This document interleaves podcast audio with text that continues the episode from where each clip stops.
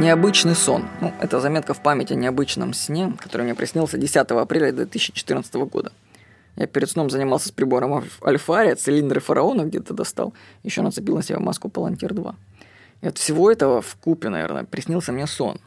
Значит, в космосе летит комета, как, то есть как будто я в космосе нахожусь и вижу, как она летит. Я наблюдаю на нее из глубины как создатель всего этого. А комета представляет что-то негативное в моей психике – я смотрю на нее и начинаю силой мысли дробить ее на маленькие кусочки. Она распадается, как бы отстреливаются ступени у ракеты. Но маленькие кусочки продолжают лететь дальше, но я их расщепляю еще больше и больше. Вся моя сила сознания направлена на уничтожение кометы. В результате комета растворяется в черноте космоса. Я испытываю сильные вибрации, и меня выбрасывает на астероид. А на нем аттракцион. Я поднимаюсь на, там на вышку, ну, как в бассейне такая вышка, трамплин и с нее прыгаю, но не вниз, а как-то в бок. Вылетаю за пределы атмосферы астероида, делаю два витка вокруг него и приземляюсь рядом с вышкой. Повторяю прыжок. Ощущение выхода за оболочку атмосферы и полета вокруг астероида более чем реальные.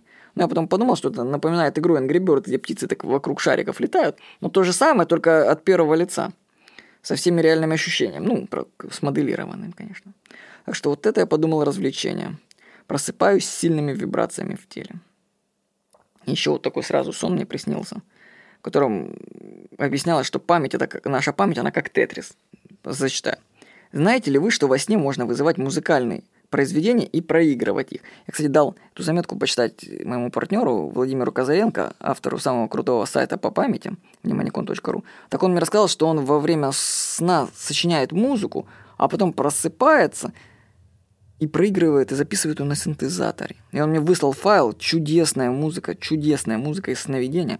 Шикарная, кстати, тоже такое бывало. Вот. Достаточно во сне только подумать о мелодии, как она начинает играть. И музыку можно менять силой мысли. Чувствуешь себя композитором. Я думаю, что все, что мы слышим, сохраняется в памяти, и потом можно получить доступ и мани... ну, манипулировать этой информацией.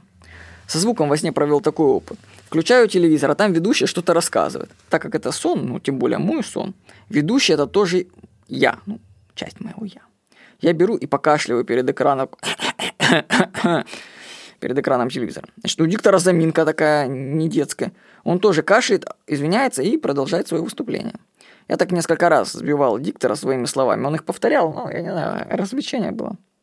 Вот. А, вот другой сон про память. Такой, хорошо, что записал. Вид как бы сверху. По каналу плывет кусочек неправильной формы.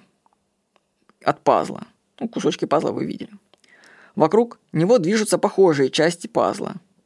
И они пробуют подойти по форме друг к другу. Ну, как в тетрисе. Тук-тук-тук. И вот кусочек обрастает другими и превращается в цельную картину. Потом эта картина запускается как фильм. В фильме «Игрушечные кузнецы» стучат по наковальне. Я думаю, эта картинка навеяна часами с кукушкой моего отца. Может быть, именно так и работает наша память?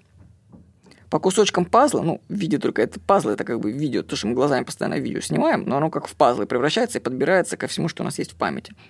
А потом собирает воспоминания. Ну, все может быть. С вами был Владимир Никонов.